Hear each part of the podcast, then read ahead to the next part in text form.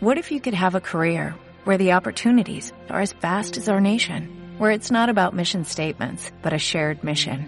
At U.S. Customs and Border Protection, we go beyond to protect more than borders, from ship to shore, air to ground, cities to local communities. CBP agents and officers are keeping people safe.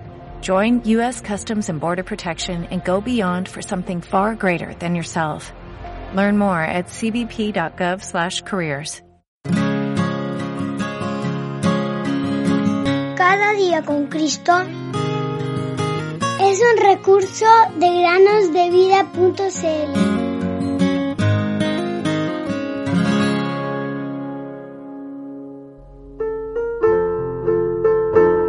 El que ha de venir vendrá y no tardará.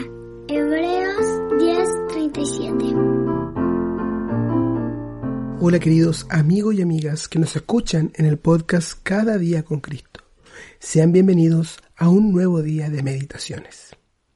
El día lunes hablamos acerca de lo que significa FOMO, que es una sigla en inglés para Fear of Missing Out, que significa miedo a perdernos algo. Es importante que tengamos en mente que Dios nos ama tal y como somos y nos ha apreciado a cada uno de nosotros desde que nos formó en el vientre de nuestras madres. Antes que yo te formara en el seno materno, te conocí. Jeremías 1.5. El amor de Dios y tener fe en Él nos ayudará a evitar los sentimientos de incertidumbre y a vencer el miedo a perdernos algo, sea cual sea la actividad u ocasión, y también nos fortalecerá para no sentirnos excluidos, pues el Señor nos ayudará en toda situación. La primera vez que el FOMO, o miedo a perderse algo, apareció, fue en el jardín del Edén. Allí, Satanás, como serpiente, engañó a Eva diciéndole, ciertamente no morirán, pues Dios sabe que el día que de él coman, se les abrirán los ojos y ustedes serán como Dios, conociendo el bien y el mal. Génesis 3, 4 al 5. Adán y Eva escucharon a la serpiente y el pecado entró en el mundo.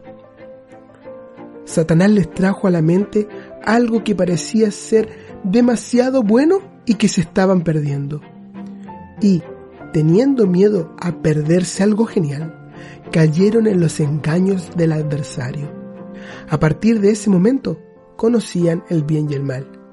Y tristemente, también sabían que habían pecado contra Dios. Esto los separó inmediatamente de Dios. Y se avergonzaron y cosieron hojas de higuera para cubrirse. Pero eso no fue suficiente.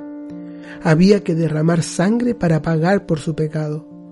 Así que Dios les hizo pieles a partir de un animal, pieles que les sirvieron como cubierta o ropa para ellos. Este animal, que fue sacrificado para cubrirlos, es una figura que nos habla del verdadero y único sacrificio necesario, es decir, Jesús muriendo y dando su vida por nosotros. El Señor Jesús vino a la tierra para pagar por nuestros pecados. No vino a condenar a la humanidad, sino a salvarnos. Porque Dios no envió a su Hijo al mundo para juzgar al mundo, sino para que el mundo sea salvo por él. Juan 3:17. No dejemos de conocer a Jesucristo como nuestro Señor y Salvador. Ese sí es un FOMO que debemos tener.